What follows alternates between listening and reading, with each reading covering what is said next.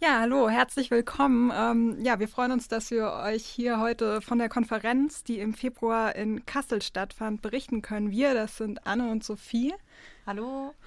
Ähm, die Konferenz ähm, mit dem Titel Bildung macht Zukunft ähm, wurde von einem Team von sehr vielen unterschiedlichen Menschen organisiert. Insgesamt haben an der Konferenz über 300 Bildungsakteurinnen und Bildungsakteure teilgenommen. Und unsere Motivation war, ähm, ja, Bildungsakteure aus unterschiedlichen Bereichen zusammenzubringen, aus sozialen Bewegungen, aus der Wissenschaft, aus Schule und aus der außerschulischen Bildung. Wir wollen euch heute in dem Podcast so einen kleinen Einblick geben, ähm, ja, was auf der Konferenz diskutiert wurde. Ähm, wir haben Mitschnitte aus ähm, ja, Vorträgen, wir haben aber auch ähm, Ausschnitte aus kleinen Interviews. Ja, die Motivation für die Konferenz war es unsererseits, ähm, dass wir uns ja mit einer aus Sicht einer kritisch-emanzipatorischen Bildung mit den Konzepten des globalen Lernens und BNE beschäftigen wollten.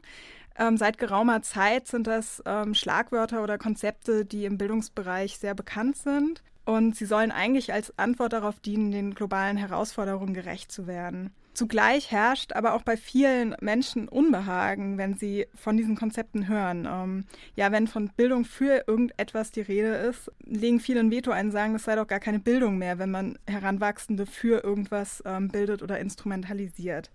Ähm, genau um diese Debatten wird sich auch heute der erste Teil des Podcasts drehen. Unsere Motivation war es, ähm, ja, die Frage auf der Konferenz zu stellen, wie kann denn eine Bildung aussehen, die bestimmte Logiken, die eigentlich zu bestimmten Problemen geführt haben, nicht zu reproduzieren, sondern ähm, ja, Lernende bzw. Menschen im Allgemeinen ähm, zu befähigen, vorhandene Strukturen ähm, ja, und Machtverhältnisse zu erkennen, zu hinterfragen und ja, hoffentlich auch selbstbestimmt zu verändern.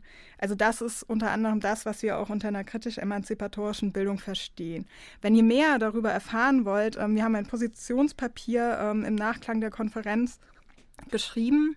Das ist auf unserer Tagungshomepage anzuschauen. Das ist bildung-macht-zukunft.de. Dort findet ihr auch beispielsweise ähm, die Videoaufzeichnung der, ähm, der Podiumseröffnung und auch weitere Links und Literaturlisten. Ja, ich ähm, beginne gleich mit dem ersten Blog, ähm, bei dem es um ja, die Frage gehen soll, ja, was ist, kann denn eigentlich gerade an der Bildung kritisiert werden und wie kann Bildung eigentlich vielleicht auch anders gedacht werden? Was könnte die für ein Potenzial haben? Sophie ähm, wird später die Frage stellen, wie sieht denn konkret vielleicht eine sozial-ökologische Transformation aus und auch welche Rolle sozialen Bewegungen dabei spielen. Ja, wir starten direkt mit einem Interviewausschnitt ähm, ja, mit Murat, der im Bereich des globalen Lernens tätig ist und dort postkoloniale und postmigrantische Perspektiven einbringt. Das ist so ähnlich wie auch im Bereich der BNE und globales Lernen werden nicht zu mutierten Weltbürgern, nur weil ich ihnen gesagt habe, dass Menschen in Brasilien vielleicht leiden. Mhm wegen ihres Handelns. Und das ist auch nicht die Art von Bildung, die man sich wünscht. Insofern glaube ich, Bildung kann sehr leicht scheitern, wenn so externe Wünsche an die herangetragen werden. Das können gesellschaftliche Wünsche sein, wie gruppenbezogene Menschenfeindlichkeit nicht im Unterricht ich sehe das nicht als Selbstzweck, als ja, natürlich, aber bitte auch nicht in der Freizeit. Also eigentlich müsste man Bildung so ernst nehmen, dass man sagt, wir machen das auch in unserem Alltag. Und das ist das, was ich in der Diskussion meinte mit, viele sehen, es wird ja eh anders gehandhabt. Seine Unterrichtsstunde globales Lernen kann nicht 60 Unterrichtsstunden äh, Wirtschaftslehre irgendwie ausgleichen, sondern die Kinder und Jugendlichen haben schon sehr früh das Bild äh, vermittelt bekommen, es ist das Leistungsprinzip gerade hier in Deutschland. Mhm. Und da hängt noch das Problem dran, dass ja Leistung nicht deine Leistung ist, sondern hier auch stark mit sozialer Herkunft zusammenhängt. Ja, Murat macht hier darauf aufmerksam, dass Bildung immer voller Widersprüche steckt und ja, dass auch ständig eigentlich hinterfragt werden muss. Ähm, in welchen Kontexten die Menschen eigentlich leben. Also hier war sein Beispiel das Leistungsprinzip. Auf der einen Seite wird im globalen Lernen Solidarität gepredigt, wenn gleichzeitig aber das Schulsystem auf Leistung selektiert. Ja, das stellt natürlich auch die Bildungsakteurinnen und Akteure selbst vor große Herausforderungen, wie David es ja in Ausschnitt in seinem Interview auch geäußert hat, auf die Frage, was er dann von der Konferenz erwartet gibt es ja zum Teil so eine Allmachtsfantasie, dass man mit Bildung eigentlich alles erreichen kann.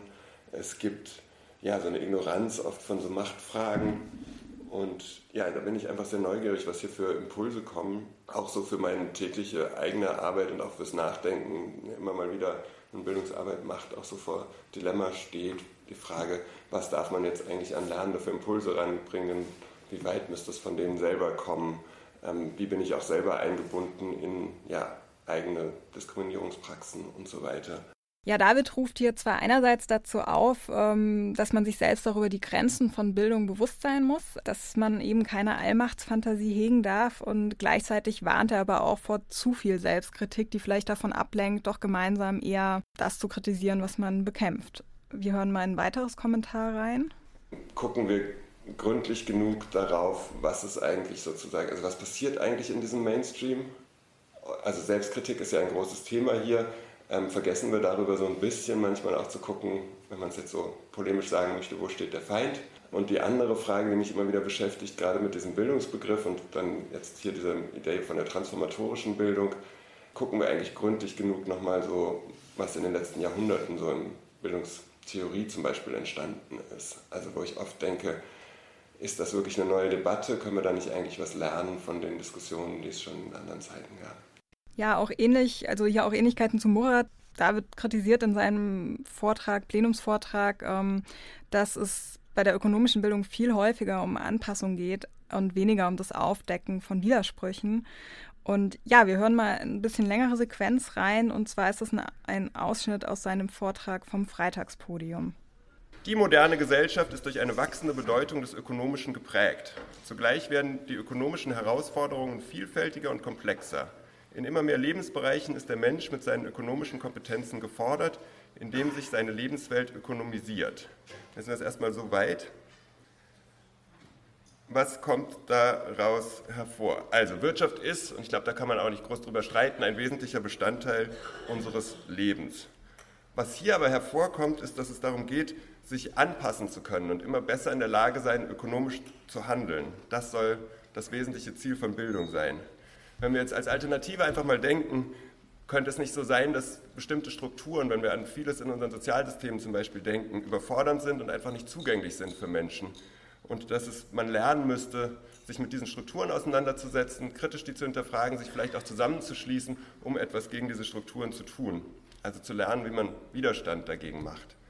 Geht jetzt gar nicht in diesem allerersten Schritt darum zu sagen, das eine ist richtig, das andere ist falsch. Mir geht es nur darum zu sagen, es ist merkwürdig, dass hier nur eine Perspektive aufgemacht wird. Der Rest von dem Zitat. In privaten Haushalten müssen zum Teil sehr anspruchsvolle Aufgaben bei der Einkommensverwendung, bei der Geldanlage sowie bei der Alters- und Risikovorsorge gelöst werden. Sei es als kritischer, es kann auch als kritischer Bürger oder als kritischer Konsument sein, aber doch innerhalb einer ökonomischen Perspektive und eigentlich auch fast immer innerhalb des marktwirtschaftlichen Systems. Aber was halt fehlt in meinen Augen ist sehr oft eine Kontextualisierung und eine kritische Diskussion von vermeintlichen Lösungen. Ich habe ein Bild mitgebracht, was ich finde, was für sehr, sehr viele Materialien leider der Ansatz ist. Das ist dieser Mensch, vielleicht ein Manager, der in so relativ lockerer Art ähm, die Wirtschaft übermalt, die uns nicht gefällt, und eine, einen schönen Baum dahin malt. Es gibt diese Bilder auch mit ähm, erneuerbaren Energien. Es ist eigentlich immer wieder diese These, wenn wir eine andere Einstellung haben, dann verändert sich auch die Wirtschaft. Ich sehe insgesamt drei verschiedene Ansätze, die es gibt, ähm, ökonomische Bildung im BNE-Kontext zu machen. Ähm, ja, die ersten zwei, würde ich sagen, gehen davon ziemlich über. Das eine ist so eine Glorifizierung von Sozialunternehmen, von Siegeln. Ähm, ich will gar nicht sagen, diese Beispiele sind auf jeden Fall wichtig, aber wenn Bildung nicht den Mut hat, auch die Frage zu stellen, warum fristen diese Sozialunternehmen, warum ist Bio, äh, Biolandwirtschaft immer noch ein Nischendasein, dann verpasst man ganz schön viel. Und was ist eigentlich mit den Arbeitsbedingungen zum Beispiel in Sozialunternehmen? Auch das sollte Teil von einem Bildungsprozess sein. Ein zweiter Ansatz stellt so gegenüber. Auf der einen Seite gibt es die nachhaltige Logik, auf der anderen Seite gibt es die ökonomische Logik. Das kann in manchen ja auch ganz sinnvoll sein, in manchen betriebswirtschaftlichen Fragen das mal gegenüberzustellen. Ich würde aber sagen, was ist es denn? Also wenn wir überlegen, wir haben einerseits das vernünftige ökonomische Argument, es muss sich rechnen, wir müssen Gewinne machen als Unternehmen und auf der anderen Seite haben wir dieses moralische Argument. Dann hat dieses moralische Argument, klar, für den Schulkontext irgendwie immer Charme, man kann das in Diskussionen hervorbringen. Wenn wir ernsthaft Menschen erreichen wollen, Lernende erreichen wollen oder mit Lernenden ins Gespräch kommen wollen, dann ist es doch ein bisschen wenig, wenn wir sozusagen nur sagen, es gibt irgendwie so eine nachhaltige Logik, die ist vielleicht auch ein bisschen verträumt ähm, und es gibt auf der anderen Seite die ökonomische Logik. Ich glaube, was ich da sagen will, wird vielleicht in dem Beispiel, was ich gleich noch bringe, so ein bisschen klarer. Aber ganz generell, ganz oft bei diesen Materialien ist der Konsens, Unternehmen müssen Gewinne machen. Und auf dieser Basis von Gewinnen kann man dann darüber streiten, sollten sie jetzt weniger oder stärker nachhaltig sein. Das ist aber nicht wirklich eine Kontroverse, würde ich sagen. Also die wirkliche Kontroverse würde da anfangen, wenn man sagen würde, ist die Grundorientierung, muss die Grundorientierung irgendwie Erhalt sein oder Nachhaltigkeit, wie auch immer man das dann konkret definiert, oder muss die Grundvoraussetzung wirklich sein, Unternehmen müssen erstmal Gewinne machen, bevor sie sich über andere Sachen ähm, Gedanken machen. Das dritte ist der Ansatz von so einer Nichtberücksichtigung von bestimmten Kosten, also Kosten für Umweltverschmutzung, Kosten für großen Teil von Sorgearbeit. Ähm, da würde ich sagen, da gibt es auf jeden Fall ein höheres Potenzial für eine kritische Bildung, für eine kritische Auseinandersetzung. Aber auch hier müsste man sagen, häufig werden diese Lösungen, die es dann anscheinend scheinbar gibt, zum Beispiel eine CO2-Steuer, als die Lösung präsentiert. Und ich würde sagen, BNE sollte sich auch überlegen, das kritisch zu diskutieren. Ja, wofür David hier plädiert, ist, dass ja zum einen ähm, Debatten kont auch kontrovers dargestellt werden müssen, beziehungsweise auch klar gemacht werden muss, was ist denn irgendwie die Perspektive, die hier gerade präsentiert wird. Und das mag vielleicht, und da, also es, da stimme ich ihm völlig zu, ähm, oft so rüberkommen, dass es so die ökonomische Perspektive auf Nachhaltigkeit gibt, ähm, was verschleiert, dass die ökonomische Perspektive eine ganz bestimmte Perspektive ist und ähm, man eigentlich einen Schritt davor ansetzen muss, zu hinterfragen, woher kommt denn diese, also ökonomische Perspektive, auf welchen ähm, Prämissen beruht sie denn? Und ähm, diese Kontroversität, für die er hier plädiert, ähm, hat ja auch viel mit der eigenen Standortgebundenheit zu tun. Und auf welche Theorie und beziehungsweise welche ökonomische Theorie bezieht man sich denn, wenn man irgendwie BNE ähm, ja, wenn man die ökonomische Perspektive bei BNE nur mit einer anderen Art von Landwirtschaft gleichsetzt. Ja, und ähm, wenn wir bei dieser Standortgebundenheit sind, machen wir weiter mit den nächsten ähm, PodiumsrednerInnen. Und zwar sind das Jana, Lou und Sonja vom Quicks-Kollektiv, ähm, die ja eine queer-feministische Perspektive auf globales Lernen und BNE dargestellt haben. Wir hören auch hier mal in ihren Podiumsbeitrag rein sich immer wieder selbst zu reflektieren, sich die Frage zu stellen, an wen richtet sich das Konzept eigentlich von BNE im globalen Lernen? Richtet es sich eigentlich an alle, die hier im Seminarraum sitzen? Äh, wer wird vielleicht nicht mitgedacht und mitgenommen? Wer wird angesprochen? Ähm, dann aber auch im Workshop gibt es einen diskriminierungssensiblen Umgang oder werden vielleicht bestimmte Diskriminierungsverhältnisse wieder nur reproduziert? Welche Sprache wird da zum Beispiel verwendet? Ähm, das meine ich jetzt nicht nur mit leichter Sprache oder einfacher Sprache, sondern auch ähm, welche Wörter verwende ich, welche Wörter verwende ich nicht, äh, welche Selbstbezeichnungen von Menschen kenne ich. Ähm, wenn ich, auch wenn es vielleicht gar nicht äh, zum Beispiel Rassismus das Thema ist, aber ich trotzdem über Menschen im globalen Süden rede und sie irgendwie bezeichne, welche Bezeichnungen wähle ich da? Ähm, habe ich mich mit den Konzepten von ja, Postkolonialismus auseinandergesetzt und weiß, was das damit zu tun hat. Ähm, werden die Teilnehmenden in ihren unterschiedlichen Identitäten mitgedacht, fühlen sie sich repräsentiert, vielleicht von den Materialien, aber dazu kommen wir auch gleich nochmal. Ein paar Fragen auf der Ebene Inhalt, Methoden. Also werden postkoloniale Machtverhältnisse zwischen Nord-Süd thematisiert. Das, was ich an dem Beispiel vorhin illustriert habe, wird dort auch thematisiert, dass äh, Antisodomie-Gesetze, das heißt Gesetzgebung, die Homosexualität unter Strafe stellen, durch Kolonialmächte erst dort in, in Kraft gesetzt wurden etc. Werden hegemoniale Konzepte von Entwicklung reproduziert? Wie werden Stimmen aus dem globalen Süden einbezogen? Wie werden auch diverse unterschiedliche Diskriminierungsverhältnisse innerhalb dieser Konzepte BNI und globalen Lernen mitgedacht?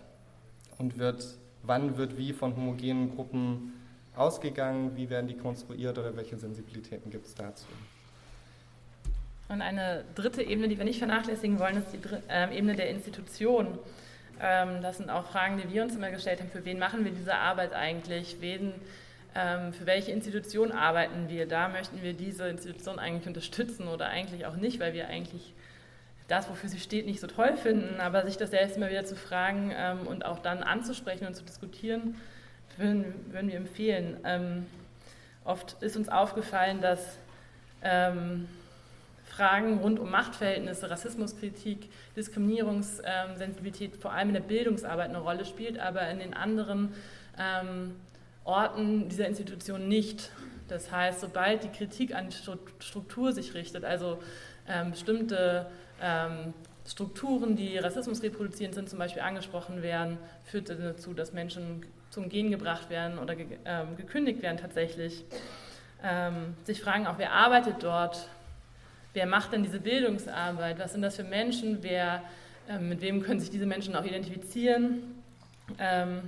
Wir arbeiten in der Institution uns für bestimmte Öffentlichkeitsarbeit zum Beispiel zuständig. Welche Menschen werden dort gezeigt oder wie wird mit ähm, Differenzen umgegangen, mit unterschiedlicher Sichtbarkeit von Menschen?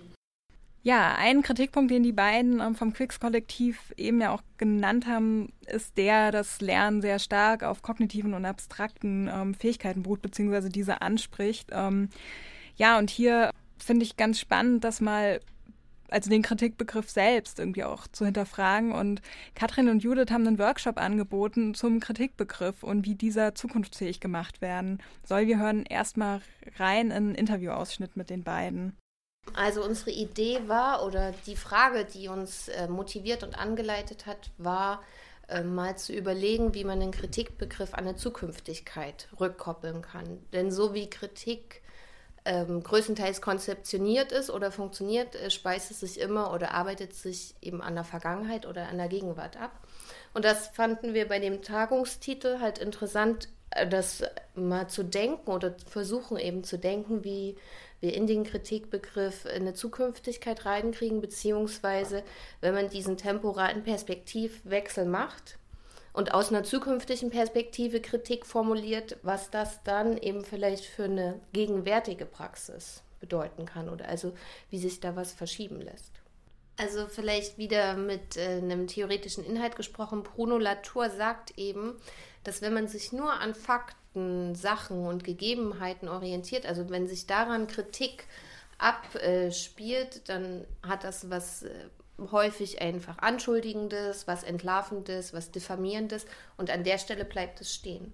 Und es geht quasi jegliches produktive Potenzial oder dass sich daraus weiter etwas entwickelt verloren. Und deswegen schlägt er eben vor, dass, dass man äh, Kritik äh, stärker an die Dinge rückbindet, die uns selber etwas angehen oder die eben mit unseren Praktiken verwoben sind.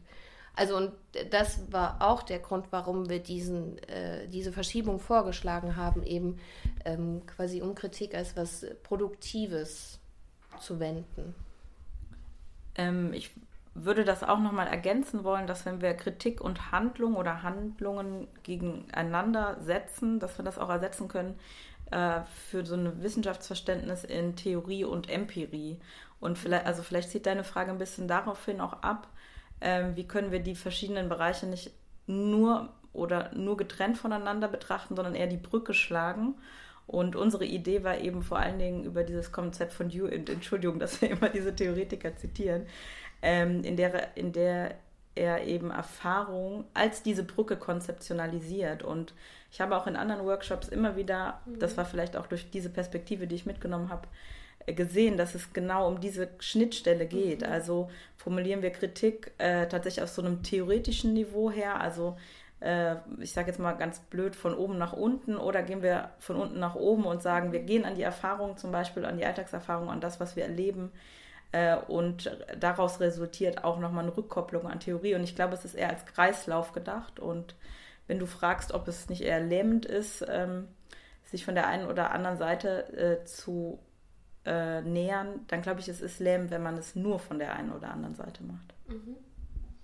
Ja, also ich würde das auch ähm, bestätigen, dass in den anderen Workshops, die ich besucht habe, ich ganz gut unseren theoretischen Input oder das, was wir versucht haben zu denken oder als Idee eben mitgebracht haben, wiederfinden konnte. Ich war heute in einem Workshop zum Visual Storytelling wo es so um die Folgen vom Kohleabbau ging, also und ein unglaublich großes, komplexes Bild gemalt wurde, was quasi dann der Ausgangspunkt einer Auseinandersetzung ist. Und in diesem Bild finden aber ganz viele einzelne Lebensschicksale und Lebenserzählungen, biografische Erzählungen von Ansässigen oder Menschen, die umgesiedelt wurden, äh, quasi Berücksichtigung und äh, dienen dann mit der Auseinandersetzung. Also und das fand ich sehr anschaulich für mich, weil da geht es um Erfahrungen und gleichzeitig Erfahrungen, die in einem größeren globalen Zusammenhang stehen, nämlich auch mit ähm, ökologischen Veränderungen, ökonomischen Bedingungen, globalen Verhältnissen und so.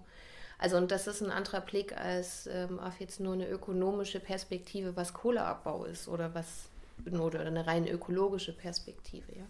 Also es holt einfach noch weitere Aspekte mit ein. Ja, was die beiden hier angesprochen haben, ähm, also ich habe mit den beiden das Interview geführt und habe sie auch nach dem Verhältnis zwischen Theorie und Empirie befragt, beziehungsweise ähm, Theorie und Praxis. Und ja, das ist was, was uns auch in der Vorbereitung der Konferenz umgetrieben hat. Wie schaffen wir es denn, irgendwie Bildungsakteurinnen und Akteure aus ja, der sogenannten Praxis ähm, mit vielleicht eher theoretisch arbeitenden ähm, Wissenschaftlerinnen und Wissenschaftlern ähm, zusammenzubringen. Und ich fand es ganz interessant, von ja, einer konkreten subjektiven Erfahrung auszugehen und ähm, nicht von einer abstrakten Theorie, die mit deren Brille man ähm, ja auf ein ähm, Problem schaut. Insofern ja, also es bleibt nach wie vor eine Herausforderung, wie man ähm, diese beiden Pole aufeinander zubewegen kann. Ähm, aber vielleicht wurde hier ein kleiner Vorschlag gemacht oder ein Beitrag.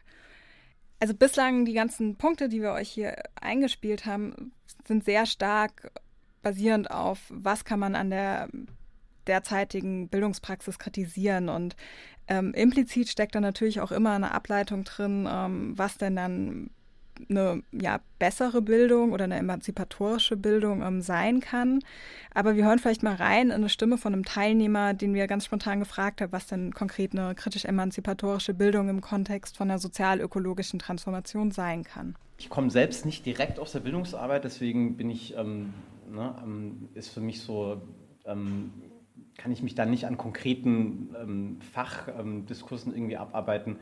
Für mich ist auf jeden Fall aber entscheidend, transformativ heißt eben, und das passt wieder ganz gut ähm, zu dem Bild, das ich vorhin auch benutzt habe, gerade ähm, eben nicht nur an den Symptomen äh, zu doktern und zu schauen, wie, äh, ja, also ne, in der kritischen Theorie hat man es Problem-Solving Theories genannt, wie man sozusagen jetzt nur ein Problem schnell lösen kann, sondern wie müssen Bildungsprozesse oder welche Bildung brauchen wir, damit wir Menschen befähigen, zu verstehen, dass multiple Krisen eben auf dem auf der Ebene der, des Stammes und eben der Wurzeln liegen. Ne? Und wie, wie können wir Bildungsprozesse gestalten, Räume aufmachen, damit wir uns dort austauschen können darüber.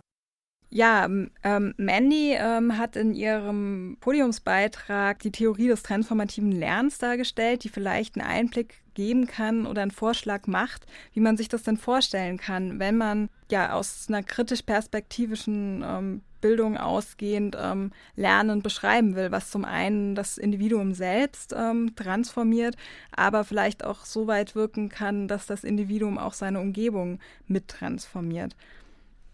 Ich glaube, das transformative Lernen als Konzept kann ein Ansatzpunkt sein, um äh, diese Binarität und Dualität aufzulösen bzw. zu verflüssigen vielleicht. Transformatives Lernen ist eigentlich eine Theorieperspektive aus der Erwachsenenbildung und ich habe nicht die Zeit, das im Detail aufzulösen oder im Detail zu erklären, aber was ich spannend finde an der Theorieperspektive transformativen Lernens, dass sie auf der einen Seite von der Kritik als Öffnung des eigenen Denkens ausgeht und die Perspektiven transformativen Lernens. Ich gehe immer davon aus, dass wir so mit Brillen durch die Welt gehen, Brillen, Bedeutungsperspektiven, die unser Handeln, unsere Wahrnehmung prägen und dass im Kontext von wirklich tiefgreifenden Lernprozessen genau diese Brillen, diese Muster, was ist Entwicklung, was ist Wachstum, was ist Wohlstand, dass wir die ein bisschen verflüssigen und verändern. Es startet häufig in selbstorganisierten Gruppen äh, mit sozusagen dem Auftreten einer Irritation. Der Bildungstheoretiker äh, Hans-Christoph Koller hat das mal genannt, es ist eine, äh, eine, eine Destabilisierung der Beharrungskräfte, die da stattfindet. Das finde ich eine ganz spannende Figur. Es ist aber auch besetzt mit ganz verschiedenen Gefühlen, Scham, Schuld und so weiter. Und äh, im Rahmen von kleinen Gruppenprozessen findet äh, aufbauend auf der Anerkennung dieser Gefühle eine Suchbewegung nach neuen Brillen statt, die am Ende dieses Kreislaufes äh, dazu führen, dass äh, neue Fähigkeiten, neue Brillen aufgebaut werden, ausprobiert werden. Was können neue Perspektiven, sozusagen Bewegungsmuster in der Welt sein? Und wie können die, diese neuen Perspektiven in das eigene Leben integriert werden, stabilisiert werden.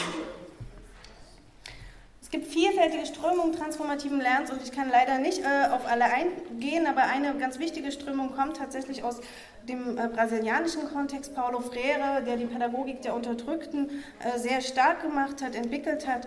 Und bei ihm geht es sozusagen um das Bewusstwerden von kollektiven Unterdrückungsmechanismen, um Emanzipation der Lernenden von diesen Unterdrückungsmechanismen durch aktive politische Arbeit.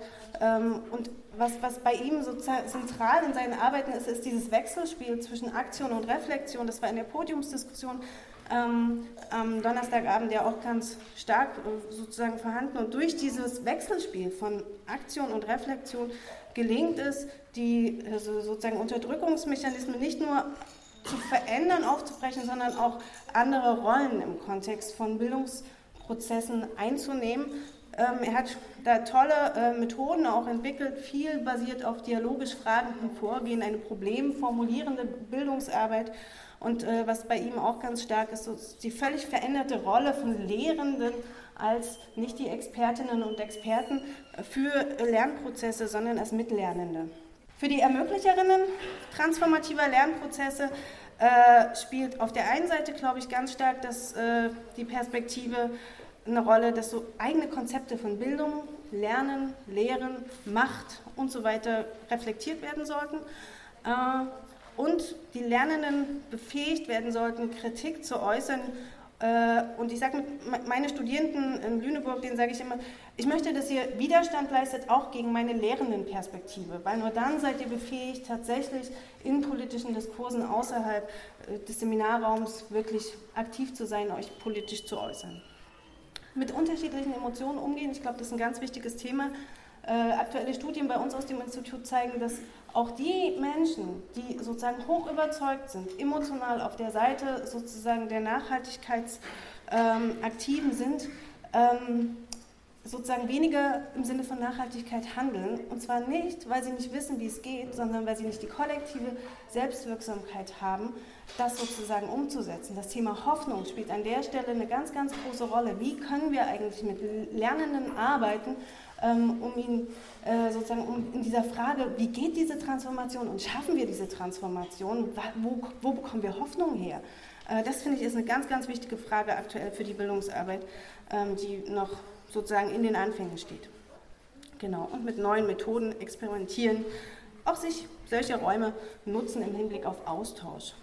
Ja, wir haben Timo selbst Bildungsakteur ähm, befragt, ob er denn irgendwie nennen kann, ähm, wie denn so eine Art von Bildung ähm, in der Praxis konkret aussehen kann? Vielleicht würden mir vier Sachen einfallen. Ähm, erstens ist mir ganz wichtig, äh, dass jedes Bildungsangebot, was den Anspruch erhebt, ähm, transformativ zu wirken und kritisch zu sein, mit Bildungsemanzipation beginnt, also Räume schafft, in denen Menschen äh, eine äh, ja, Befreiung von der Entmündigung, die sie durch Bildung auch erfahren haben, äh, erleben können, in dem selbstbestimmtes äh, Lernen ähm, möglich ist. Äh, vor allem aber nicht nur gilt es ähm, natürlich für Bildungsangebote, die im Kontext Schule gemacht werden. Ähm, was mir daneben total wichtig ist, ist, dass wir weiter selbstkritisch äh, fragend voranschreiten mit Blick auf unsere Bildungsarbeit, dass wir weiter neugierig damit experimentieren, wie organisierte äh, Bildung Räume für transformative Lernprozesse schaffen kann oder auch nicht. Ähm, und dabei stärker an den ähm, ja, tiefergehenden Wurzeln auch der Vielfachkrise, also etwa an auch ähm, kulturellen äh, Paradigmen, ähm, Denkmustern, Gefühlsmustern, ähm, Wertemustern ansetzen. Ähm, dass es eine Bildung ist, die vielleicht die Ebene des Wissens auch mal verlässt und äh, Räume schafft, auch für Gefühle, für Körper, ähm, für den Aufbau von Beziehungen. Das finde ich ganz wichtig. Was ich drittens noch nennen würde, ähm, ist, ähm, dass es, wir nicht den Fehler machen sollten, zu versuchen, eine vorherrschende Monokultur von Bildung, die wir als problematisch erachten, ähm, durch eine neue, bessere Monokultur zu ersetzen. Ähm, das wurde ja auch schon im Auftaktplenum gesagt. Niemand hat den Masterplan, ähm, was diese Transformation ist und auch nicht, was gute Bildung äh, in diesem Zusammenhang ist. Insofern, glaube ich, brauchen wir mehr Pluralität, mehr Diversität. Bislang haben wir uns sehr stark auf Kritik und jetzt aber auch auf, wie kann denn Bildung theoretisch aussehen, ähm, die zu einer sozial-ökologischen Transformation beiträgt. Ja, Sophie wird jetzt damit weitermachen ähm, mit der Frage, ja, was ist denn eigentlich eine sozial-ökologische Transformation? Viel Spaß damit. Ich verabschiede mich schon mal und wünsche euch noch ähm, viel Spaß beim weiteren Zuhören. Ja, im letzten Beitrag von Timo haben wir gehört, dass es Anforderungen gibt für transformative Bildung, die er aufgezählt hat. Und da stellt sich uns die Frage, was soll eigentlich wie transformiert werden? Was bedeutet eigentlich sozial-ökologische Transformation? Denn der Untertitel von der Konferenz lautet ja Lernen für die sozial-ökologische Transformation. Und wie spielt eigentlich Bildung dabei eine Rolle? Johanna gibt uns als Erlebnispädagogin einen Einblick, wie Erlebnispädagogik als Methodik für sozialen Wandel verstanden und angeregt werden kann. Wie treffen wir gemeinsame Entscheidungen? Wie gehen wir eigentlich miteinander um? In welchem Verhältnis zueinander stehe ich zu den anderen und zur Welt? Und dann zu gucken, diesen Blick sozusagen immer mehr zu weiten von dieser Mikrogesellschaft innerhalb dieser Gruppe und mich darin sozusagen im Verhältnis betrachten zu können, das reflektieren zu können und meine Haltung und meine Handlungen zu reflektieren. Also die Reflexion ist ein sehr wichtiger Teil dessen, sonst glaube ich, klappt der Transfer nicht.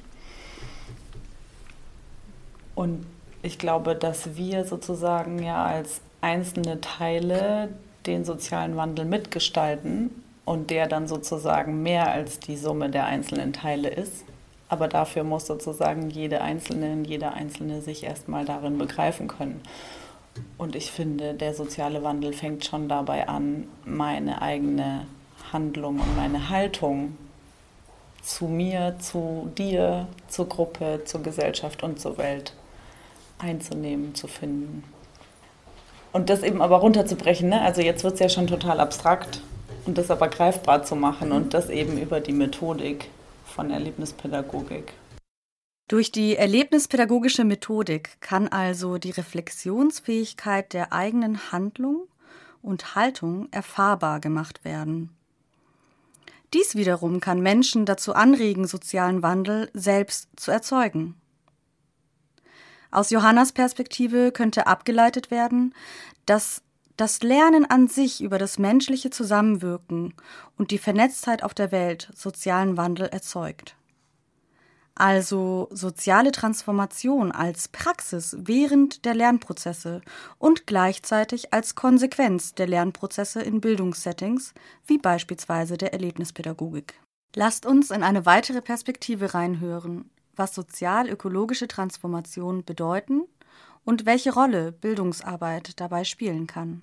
Das betrifft alle Bereiche. Also wenn ich denke, wenn ich an sozial-ökologische Transformation denke, dann denke ich erstmal so an, an das eigene, also die Strukturen, die ich verinnerlicht habe, die ich natürlich auch von außen bekomme, die ich vielleicht wieder irgendwo reproduziere, so dass ich da ganz stark ähm, Änderungsbedarf Bedarf und Bedürfnis und Wunsch habe, ähm, in, Männlichkeiten, Weiblichkeiten, so wer bin ich als Frau, wo stehe ich da, wie mache ich mich sichtbarer, ähm, auch ganz viele Bereiche, die so nicht gesehen sind und einen großen Punkt auch hier auf der, auf der Konferenz so einnehmen. Was ist denn mit dieser Sorgearbeit, mit der Care, Care-Arbeit, die in der Bildung eine große Rolle auch für mich spielt, aber nach außen hin noch nicht genug so. Mm, sozial-ökologische Transformation, also mit diesem ganzen fossilen Lifestyle, der aktuell alles bestimmt, diese wirtschaftlichen Zwänge, die ich auch irgendwie wiederum mit reproduziere so. Das lässt mich manchmal ein ganz schönes Hamsterrad kommen und deshalb ist es mega wichtig für mich, Gruppen zu haben, äh, Gleichgesinnte zu haben, so mit denen ich das einfach gut besprechen kann, aufdröseln kann und merke so, ja, cool, hier ist mehr als nur dekonstruieren, dekonstruieren, kritisieren, so wir gehen einfach raus und probieren das aus in Methoden in der Bildungsarbeit so. Wir konnten gerade eine Perspektive hören, dass Bildung im Verhältnis zur sozialökologischen Transformation eben über Bildungsarbeit als Ort der Kritik und der Dekonstruktion hinausgehen kann. Wenn Bildung ein großes Potenzial zum Lernen für eine sozialökologische Transformation hat, wo und wie und wer lernt denn dann wofür? Wird Gesellschaft durch Bildungsarbeit transformiert? Findet eine sozial-ökologische Transformation in den Bildungsprozessen statt? Wird Gesellschaft durch gemachte Lernprozesse in Bildungsarbeit sozial-ökologisch transformiert? Wie ist das Verhältnis zwischen Bildungsarbeit und Alltäglichkeit in der Gesellschaft? Diese ganzen Fragen werden in diesem Podcast jetzt nicht beantwortet, aber interessante Einblicke zu dem Verhältnis von Bildung und sozialökologischer Transformation in Verbindung mit der Vorstellung einer kritischen Masse wird uns nun Josefa geben. Als Antwort auf unsere ursprüngliche Interviewfrage, was sie eigentlich auf der Konferenz irritiert hatte. Irritierend, ähm, ich habe ansonsten viel viel mitgenommen, aber das äh, Interessanteste war tatsächlich ein Gespräch von in einem Workshop auch von jemandem, der sehr viel selber, was man irgendwie bedenken kann zur Wirksamkeit der, der eigenen Arbeit, also ob es wirklich in Richtung sozial-ökologische Transformation geht mit dem, was man macht, der ganz viele Möglichkeiten, wie man darüber reflektieren kann, welche Hebel man da setzen kann und so weiter vorgestellt hat im Workshop und dann im Nachhinein zu mir meinte im persönlichen Gespräch, ja, also ich beschäftige mich total viel damit und ich finde es total wichtig, aber in dem, was ich tagtäglich mache, habe ich selber gar keinen Platz, das unterzubringen. So. Was dann auch wieder mit so Förderungslogiken zusammenhängt und so weiter. Wofür kriegt man Geld? Aber äh, das fand ich irgendwie krass. Also, das ganz viel, und das ist wieder, glaube ich, diese kognitive Dissonanz. Wir wissen irgendwie ganz viel, aber das dann wirklich ins Handeln zu transformieren, ist auch bei Leuten, die da ein sehr hohes Bewusstsein für haben, total schwierig so. Und das ist irritierend, aber ich glaube, es kann auch total produktiv sein, wenn sich wie hier irgendwie viele Leute zusammenfinden, die sagen, ja, Moment mal, eigentlich muss man das viel mehr zusammenbringen und wir sind vielleicht eine kritische Masse, die das jetzt äh, dadurch, dass wir uns gegenseitig bestärken, dann auch wieder in unseren individuellen Kontexten hinkriegen. Ja, vielleicht hat sich diese kritische Masse zusammengefunden auf der Konferenz, vielleicht haben sich Allianzen gebildet und vielleicht oder bestimmt wahrscheinlich haben sich viele zusammengefunden und eben darüber gesprochen, was oder wie eine kritische Masse eigentlich aussehen kann, die sich gegenseitig bestärkt, wie gerade Josefa gesagt hatte. Ja, wenn das also eine Bedingung für soziale ökologische Transformation sein könnte, dann schließen sich für uns noch weitere spannende Fragen an. Wie wird denn ausgehandelt, worin sich eine kritische Masse bestärken soll? Wer ist bezüglich einer sozial-ökologischen Transformation eine kritische Masse? Begegnen sich diese Menschen und handeln sie transformativ, alltäglich oder eher nur in der Bildungspraxis? Wann werden Ansprüche an die eigene oder kollektive Praxis getrennt voneinander gedacht und warum? Können Bereiche gesellschaftlichen Lebens getrennt werden, wenn überall täglich, egal ob Settings gesetzt werden, gelernt wird? Ja, weil wir Menschen ja eigentlich sowieso täglich in unserer Erfahrung miteinander, voneinander lernen. Daniel kann uns an dieser Stelle eine weitere Bedingung für eine sozial-ökologische Transformation erläutern. Das Gespräch zwischen Daniel und mir wurde in englischer Sprache geführt. So for me, I think social ecological change starts with even understanding we as human beings and um, connecting first on the human level and saying that we're all one people, we need to understand and be able to be collective, even in the first place, as human beings. Mm-hmm. And once we do that and we understand that, we'll be able to have a good understanding of our environment. Mm-hmm. But even the problem is we ourselves do not understand ourselves, even in the first place. So, how do we understand a very complex thing like this? The environment, which we have no idea, the environment does not speak to us, but the human being that speaks to us, mm. we have issues with. So, how do we connect to on that level to the environment. So sociological and ecological change is very necessary, mm-hmm. but then we need also to understand ourselves, and then we need that point towards ecological change. I see. And it has to do with more attitude. Mm-hmm. Our attitude. So once we have that down, then we need an attitudinal change, and then and an attitudinal mindset that shifts towards more respect for for the environment. Mm-hmm. And once we have respect for individuals, for ourselves, definitely it will trickle down to how we deal with the environment. But the problem, the reason why we're having issues with the environment is that we've not dealt with ourselves first. We have no understanding with ourselves, and that and that trickles down to the issues we have ecologically. Respekt für die eigene Umwelt sowohl im sozialen als auch ökologischen Sinn zu haben. Eine Einstellung für Wandlung, Veränderung, Transformation zu entwickeln. Nach Daniel ist sich selbst zu verstehen ein wichtiger Prozess, um dies alles zu erreichen. Ja, durch Daniels Beitrag gerade, ähm, dass die Issues with ourselves sehr stark verbunden sind mit den Issues with our environment und eigentlich das Bedingung ist, die Issues with ourselves ähm, among humans eigentlich erstmal zu lösen. Ähm, ja, zeigt ja auch nochmal auf, dass jetzt sozial-ökologische Transformationen eben keine zwei getrennten Bereiche sind, sondern dass man die sehr stark zusammendenken muss. Daran könnte sich jetzt auch noch die Frage anschließen, wie wie wir das erreichen können. Also das zusammenzudenken und wie die Menschen miteinander in dieser Hinsicht umgehen sollten. Und dazu hat Valentin eine Idee. Jetzt gerade, wo du sagst, mit den Gleichgesinnten und dass wir hier zusammenkommen, um uns auch zusammenzuschließen und uns zu bewegen. Ähm, was bedeutet für dich eine sozial-ökologische Transformation mit dem Aspekt vom sozialen Miteinander? Hm, ich glaube vor allem Aushandlung. Also es ist ziemlich klar geworden wieder mal, dass wir gar nicht alle dieselbe Idee und Vorstellung von so einer sozial-ökologischen Transformation haben, dass es da durchaus verschiedene Ideen gibt und Ansichten gibt und wir uns, glaube ich, auch in, unserem, in unserer Bewegung immer wieder damit auseinandersetzen müssen, wo es hingehen soll, was überhaupt der Zielhorizont ist. Also, und dann kommt ja noch die Begegnung und die Auseinandersetzung mit dem Umfeld äh, der Personengruppe irgendwie äh, dazu, die gar nicht anwesend war, die hier vielleicht unsere Sicht der Dinge, die wir hier auf der Konferenz sind, nochmal irgendwie als sehr, äh, ja, vielleicht auch kritikfähig oder kritikbedürftig ansieht. Also ich würde es vor allem wirklich als laufenden Aushandlungs- und Dialogprozess irgendwie bezeichnen, der nach innen in die, in die Gruppe hinein, aber auch nach außen halt ständig irgendwie stattzufinden hat. Mhm. Der muss so einen Wandel oder so eine Transformation einfach auch begleiten.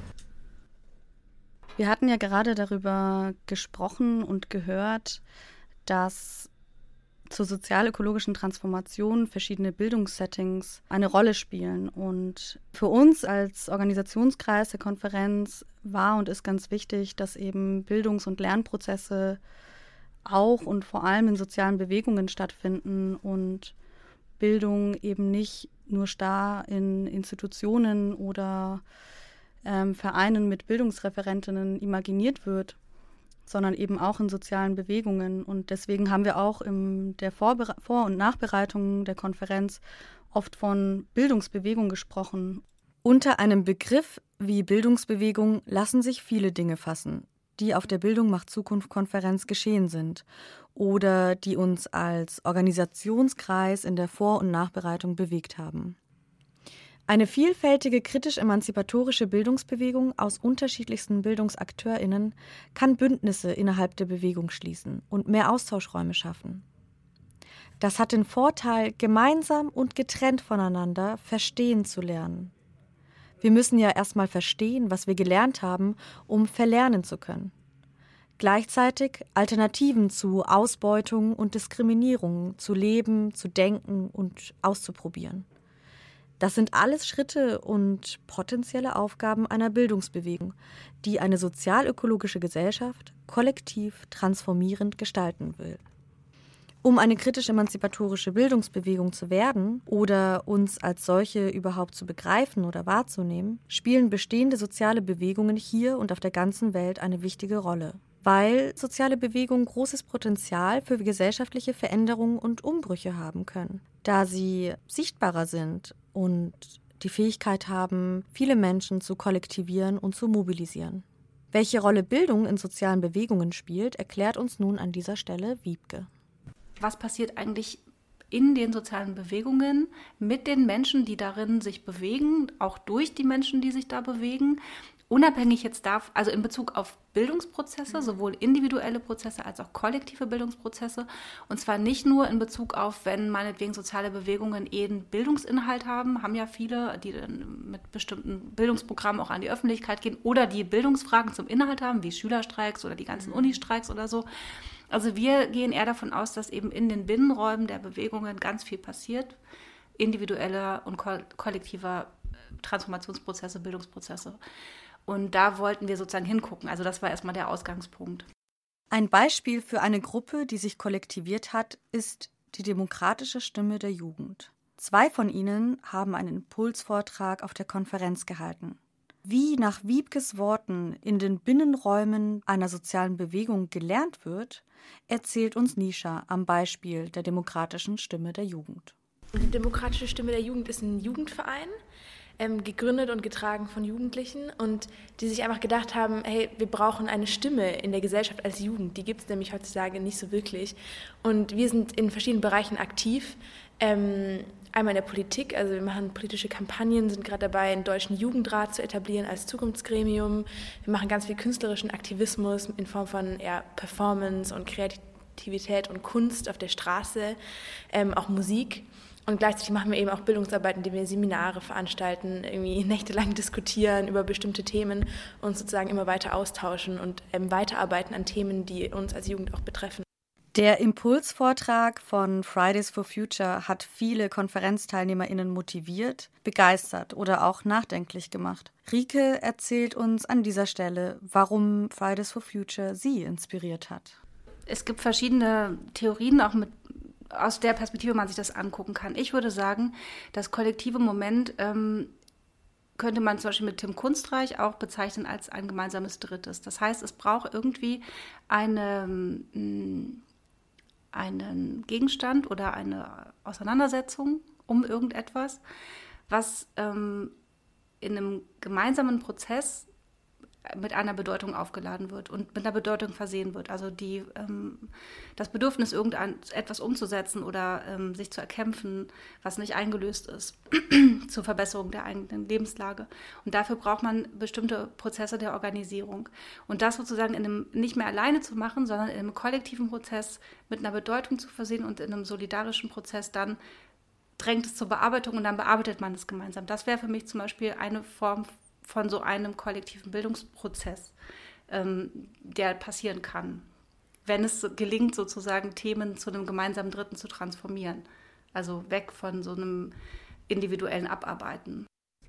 Als wir Anfang 2018 die Konferenz angefangen haben zu organisieren, hatten wir noch keine Ahnung, dass Fridays for Future entstehen wird. Und umso begeisterter waren wir, dass wir Fridays for Future dann ein Jahr später, 2019, einladen konnten. Und sie haben, also vier Aktivistinnen aus Kassel, haben einen Impulsvortrag gehalten bei uns. Und was jetzt bei Fridays for Future laut der vier Aktivistinnen der kollektive Moment ist, das gemeinsame Dritte, wovon gerade Wiebke gesprochen hat, da können wir jetzt mal kurz reinhören.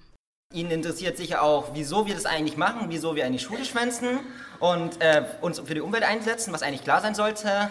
Und ähm, mein persönlicher Grund ist, wieso ich da mitmache, ist, ich will nicht zulassen, einfach, einfach nur zugucken, einfach nur zugucken, einfach nur kritisieren, sondern selbst auch handeln. Denn im Endeffekt ist es unsere Zukunft, die durch Nichthandel zerstört werden äh, wird. Und im Endeffekt werden, wird es auch unser Problem sein und das Problem unserer Generation oder der nächsten Generation. Und das ist auch der Grund, wieso ich hier aktiv mitarbeite und aktiv mitstreike.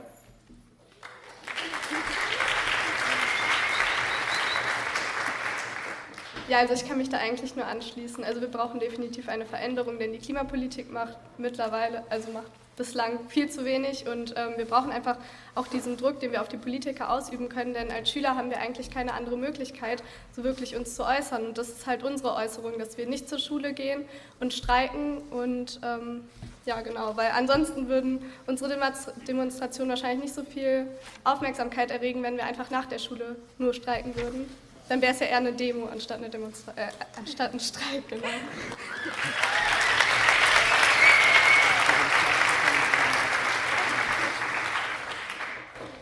Genau, also ich glaube, es ist jetzt vor allem meine Erfahrung, aber ich glaube, bei den meisten von uns war so ab einem bestimmten Zeitpunkt der Punkt, wo wir gesagt haben, hey, irgendwie läuft das hier alles falsch, ich möchte es nicht mehr so. Und äh, zum Beispiel war es dann bei mir so, ich habe dann angefangen, mich auch aufgrund von anderen Projekten mit äh, dem Thema Klimaschutz und Umweltschutz zu befassen und habe mich da informiert und recherchiert. Und irgendwie bin ich dann so in die, in die Fridays for Future Bewegung gerutscht. Ähm, und vor allem, ich bin jetzt auch weiter dabei und bin da auch aktiv. Äh, vor allen Dingen wegen dem Grund, dass ich denke, dass die Demonstrationen der Anfang von einer Veränderung sein können diese Protestaktion, die wir haben, das ist, umfasst natürlich nie das Ganze und führt auch nie, nur die, nur die Protestaktion an sich führt nie zur gesamten Veränderung, die wir letztendlich brauchen. Allerdings sehe ich unsere Protestaktion als den Anfang von dieser Veränderung.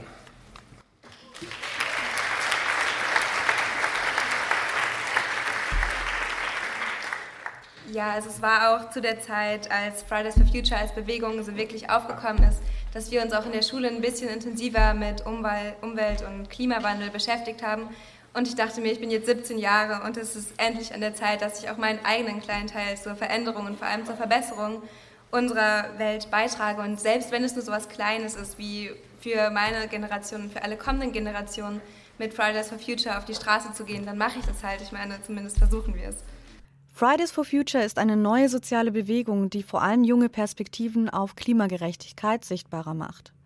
Dabei fordert sie bisherige und neue Bildungsakteurinnen einer sozial-ökologischen Transformation auch heraus. Es geht bei Klimagerechtigkeit einerseits um Generationengerechtigkeit, die von und durch Fridays for Future sichtbarer wird.